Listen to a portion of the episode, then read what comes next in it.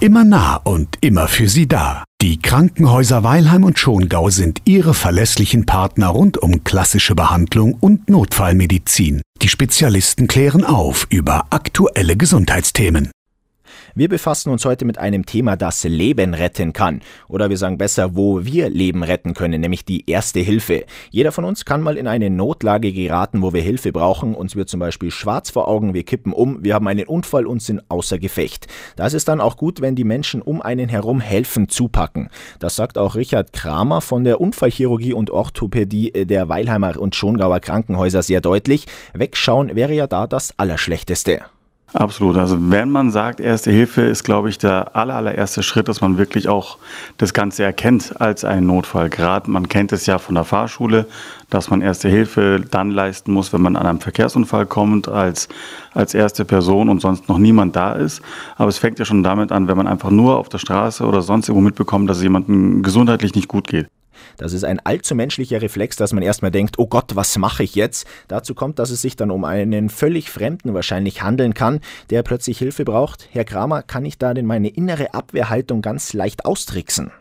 sich eher vorstellen, wie das wäre, wenn das das eigene Kind, das eigene Familienmitglied, ein guter Freund wäre oder wenn man selber dort liegen würde und es einem schlecht geht und man wirklich Hilfe braucht. Das fängt ja schon erstmal an mit dem, mit dem Erkennen der Situation und dann als nächstes das Ansprechen und dann muss man sich ein Bild von der Situation machen und dann hoffen, so zu reagieren, wie man reagieren kann.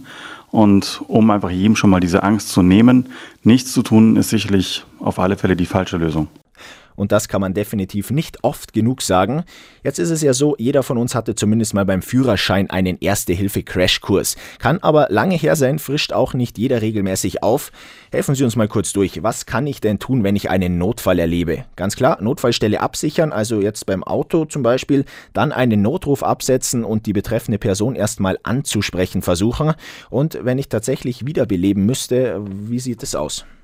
Patienten auf den Rücken legen, den Kopf so ein bisschen überstrecken, dass quasi das Kinn äh, zur Höhe zeigt.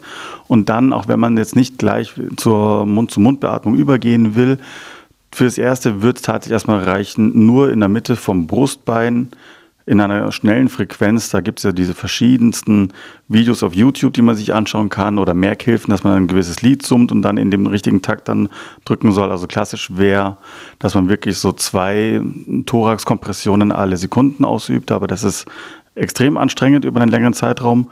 Und insofern, solange man drückt, solange man eben dann hier diese Kompression auf dem Brustkorb ausüben kann, ist man auf alle Fälle auf der richtigen Seite. Idealerweise wäre es 30 Mal komprimieren, dann zweimal beatmen und dann wieder weitermachen. Und jeder, der das tatsächlich für einige Minuten macht, weiß, wie schnell er am Ende seiner Kräfte ist. Also Notruf raus, Ansprechbarkeit checken, stabile Seitenlage machen, gegebenenfalls eine Herzdruckmassage und beatmen. Und ganz wichtig, holen Sie sich immer Hilfe, niemand muss das alleine durchstehen.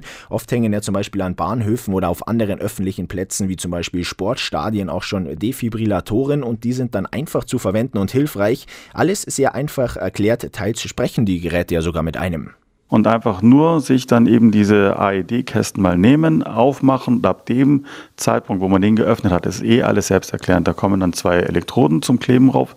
Da ist exakt beschrieben, wo man die hinkleben muss und da kommt es auch nicht auf den Zentimeter drauf an, wo die genau liegen muss, sondern so ungefähr. Und dann folgt man nur noch der Anweisung auf dem Gerät und dann kann man sich quasi an dieses Gerät richten. Da geht es einfach nur darum, ob man eben einen Schock auslösen muss zum Wiederbeleben oder nicht. Wichtig ist nur dann, bevor man auf den Knopf drückt zum Schock auslösen, dass man eben keinen Kontakt zu der Person hat, aber das wird eben dann auch nochmal gesagt. Also da braucht man wirklich keine Angst haben, das Ganze zu nutzen, oder? Richtig. In dem Moment, wo ich sage Wiederbeleben und ich so einen AED-Kasten in der Nähe habe, kann man den auf alle Fälle auch verwenden.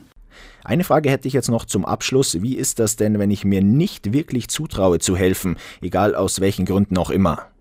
Schwierige Frage.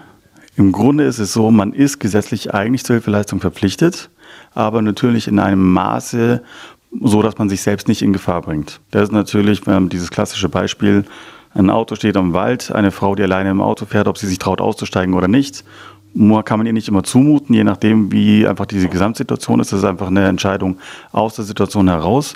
Was man aber sicherlich ihr zumuten kann, ist, dass sie einfach jemanden anruft und sagt, ich habe das Gefühl, da wäre was, traue mich aber nicht auszusteigen und dann ist das auch legitim dafür.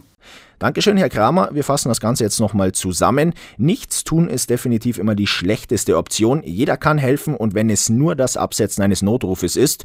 Und da gehen wir dann die W-Fragen durch. Was ist passiert? Wo? Wie viele Personen sind betroffen? Und wir warten dann auf Anweisungen oder Rückfragen. Beste Gesundheit, Ihr ganzes Leben lang. Die Kliniken Weilheim und Schongau setzen sich genau dafür ein. Mit Hilfe erfahrener Spitzenmediziner, einfühlsamen Pflegeteams und kompetenten Therapeuten. Alles Gute für Sie.